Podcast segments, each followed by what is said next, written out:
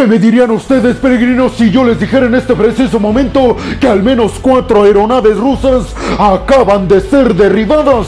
Pues abróchense los cinturones, peregrinos, porque en el video del día de hoy seguramente estarán al filo de su asiento y absolutamente boquiabiertos por todas y cada una de las noticias que les tengo preparadas en estos momentos. Arrancaremos primeramente hablando a fondo de por qué se derribaron estas cuatro aeronaves rusas y sobre todo quiénes son los culpables. Estaríamos hablando de que los culpables son los ucranianos, pues aguarden peregrinos porque más adelante se los responderé. Pero además en la segunda noticia abordaremos la visita que realizó el presidente Volodymyr Zelensky a Italia, en donde se reunió con la primera ministra italiana Giorgia Meloni, con el presidente italiano y también con el Papa Francisco en el Vaticano. Les diré también más adelante, peregrinos, todos los detalles de las charlas y de las reuniones y sobre todo de los compromisos que asumieron ambas partes, Zelensky y los líderes italianos y también por supuesto el líder del Vaticano. Mientras tanto en la tercera noticia abordaremos el tema de que Erdogan, el presidente turco que intentará este domingo seguir manteniéndose en Turquía como el presidente y evitar que la oposición le gane, acaba de decir que Estados Unidos y Joe Biden específicamente tienen el objetivo de derrocarlo a él, porque la oposición será más servil a los intereses de los Estados Unidos. Mientras tanto, en la cuarta noticia y segundo bloque de este video abordaremos declaraciones que ofrecieron desde el Kremlin peregrinos, y es que los rusos finalmente acaban de hacer oficial y admitir el hecho de que están retirándose de la región de Bakhmut, pero les diré cuál es la explicación que dio Rusia de por qué están dejando que los ucranianos avancen y recuperen más territorio en la región de Bakhmut. Por otro lado, en la quinta noticia, Rusia le lanzó una fuerte y contundente advertencia al gobierno de los Estados Unidos para que no venda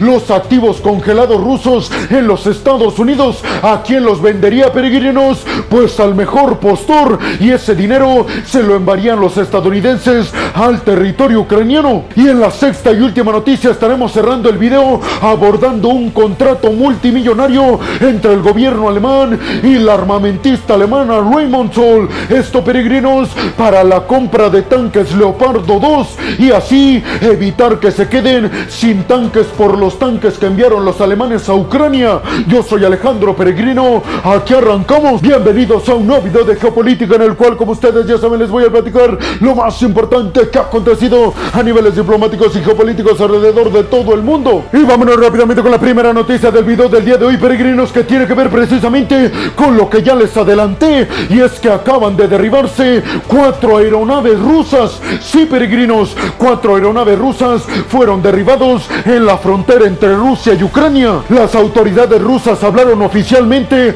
de la caída de solamente un helicóptero, pero la prensa en Rusia está afirmando que fueron derribados dos helicópteros Mi-8 y dos aviones cazas de combate, un Su-34 y un Su-35. Y se habla en la prensa rusa, peregrinos, de al menos nueve bajas por parte de las tropas en el ejército ruso. Fueron derribadas estas cuatro aeronaves según la prensa rusa, peregrinos, en la región de Briansk. Como ya se los dije, en esta región rusa limítrofe a Ucrania. Hasta el momento quiero ser muy claro en esto, peregrinos. En el momento en el que estoy grabándoles este video, todavía no se tiene certeza de cuáles fueron exactamente las causas y tampoco se sabe quiénes son los culpables del derribamiento de estas cuatro aeronaves rusas. Pero según Reuters y DW, están asegurando que estas cuatro aeronaves rusas habían ido a realizar un ataque en contra de un almacén de poderío militar por parte de Ucrania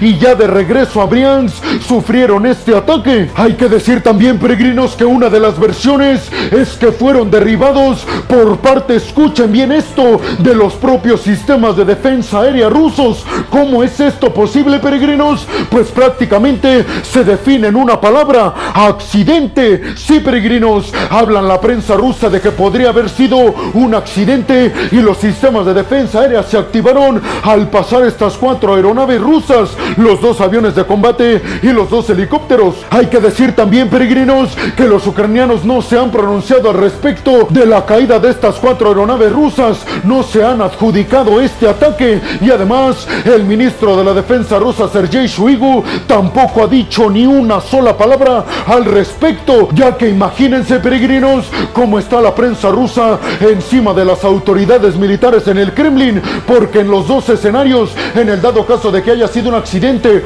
o un ataque por parte de Ucrania, sin lugar a dudas, demuestra la incompetencia de las autoridades militares rusas. ¿Ustedes qué piensan, peregrinos? ¿Quién creen que es el culpable de la caída de estas cuatro aeronaves rusas? Y sobre todo, peregrinos, ¿creen que Rusia esté realizando todo esto a propósito? Escuchen bien lo que les voy a preguntar. Para tener un pretexto de agredir militarmente sin precedentes a Ucrania. Y vámonos rápidamente con la segunda noticia del video del día de hoy, peregrinos, que tiene que ver con la visita del presidente ucraniano Volodymyr Zelensky al territorio italiano, en donde mantuvo una reunión cara a cara con Giorgia Meloni, la primera ministra italiana, con Sergio Mattarella, el presidente italiano, y escuchen bien, también mantuvo una reunión con el Papa Francisco en el Vaticano. Hay que decir que para la llegada de Zelensky, peregrinos, la Fuerza Aérea Italiana delimitó una zona de exclusión aérea en el territorio italiano. ¿Por qué? Pues para prevenir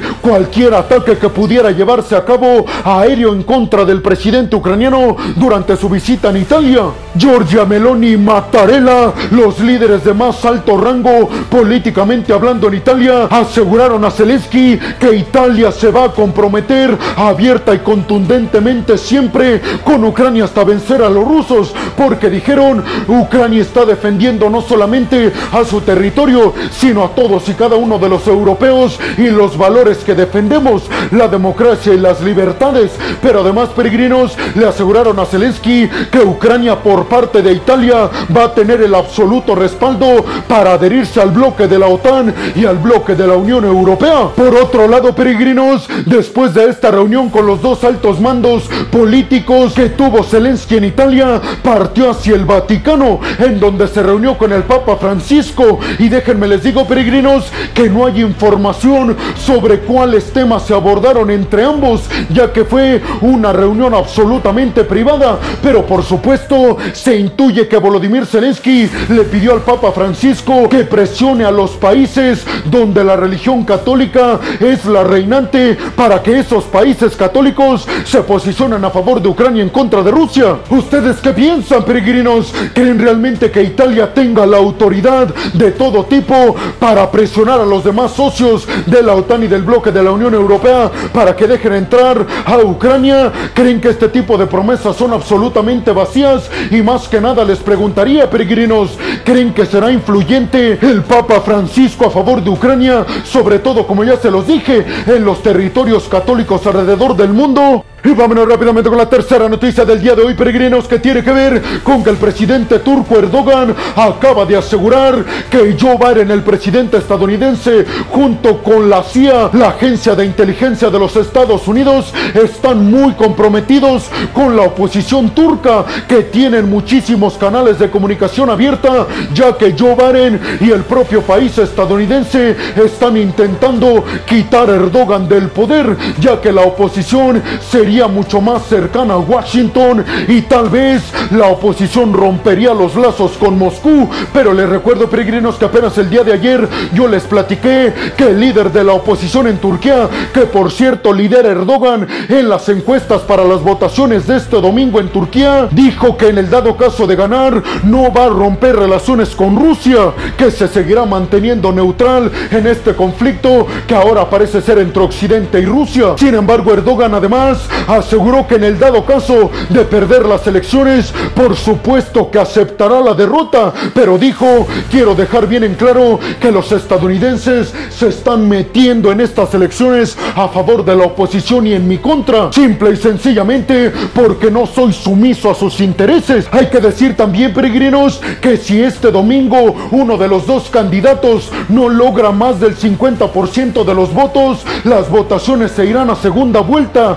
que se realizará el 28 de mayo. ¿Ustedes qué piensan, peregrinos? ¿Creen realmente que Estados Unidos tenga metido sus tentáculos en las elecciones turcas? ¿Quién creen que sea el candidato que va a reinar en Turquía? ¿Creen que se extienda hasta la segunda vuelta? ¿Es la elección del nuevo presidente turco? Y vámonos rápidamente con la cuarta noticia del día de hoy, peregrinos, que tiene que ver con que desde Bakhmut acaba de comprobarse lo que ya se venía asegurando por parte de varios medios occidentales. Y es que parece ser que ahora sí Rusia acaba de admitir oficialmente que sí está retirando todas y cada una de sus tropas, sobre todo de la región del norte de Bakhmut. ¿Por qué, peregrinos? Pues supuestamente Rusia no es porque Ucrania esté ganando y porque Rusia esté perdiendo en este campo de batalla, reafirmando que todo y absolutamente todo está bajo control. Pero lo que aseguraron los rusos es que esta retirada de las tropas rusas de Bakhmut se debe al reagrupamiento y a la nueva logística que está siguiendo el ejército ruso en Ucrania,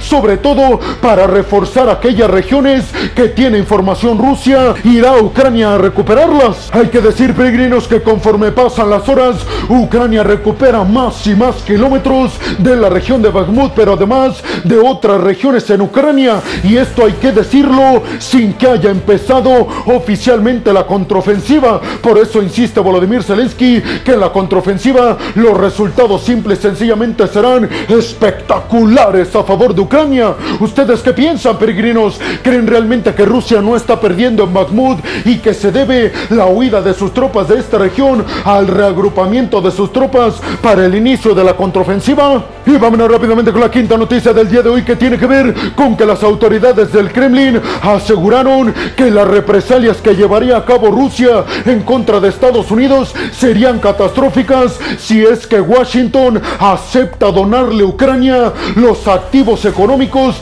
que tiene confiscado Estados Unidos a los oligarcas rusos. Especificaron además las autoridades económicas y militares del Kremlin que eso sería un grave error por parte de Estados Unidos, ya que si lo hacen, el mercado perdería la confianza en el país que supuestamente pregona la libertad económica. Aseguraron desde Rusia, seguramente los dirían que eso les puede pasar a ellos y ya no pondrían su dinero en el territorio estadounidense. Sin embargo, hasta estos momentos peregrinos, los occidentales parece que están decididos a darle como apoyo a Ucrania todos los activos económicos que le han congelado a Rusia. ¿Ustedes qué piensan, peregrinos? ¿Qué tipo de represalias creen que lleve a cabo el Kremlin en contra de estos países occidentales en el dado caso de que ayuden a Ucrania con los activos económicos que les han confiscado a los oligarcas rusos? Y vámonos rápidamente con la sexta y última noticia del día de hoy que tiene que ver con que Alemania acaba de firmar un acuerdo multimillonario con la armamentista alemana Rheinmetall para la compra de 18 tanques Leopardo 2. Especificó el gobierno alemán que quieren reponer los tanques que han enviado a Ucrania y además especificaron que el acuerdo va a ser por la cantidad de, escuchen bien peregrinos, 525 mil millones de dólares. Y además especificaron que cada tanque tiene el precio de 190 millones de euros. ¿Ustedes qué piensan peregrinos? ¿Ven preocupante que Alemania se esté armando hasta los dientes? Y bueno, hemos llegado al final del video del día de hoy peregrinos. Les quiero agradecer muchísimo todo el apoyo que me dan porque sin ustedes yo no podría hacer esto que es lo que más me apasiona en el mundo. Así que muchas, pero muchas gracias peregrinos. Sin más por el momento, nos vemos en el siguiente video de Geopolítica. Hasta la próxima.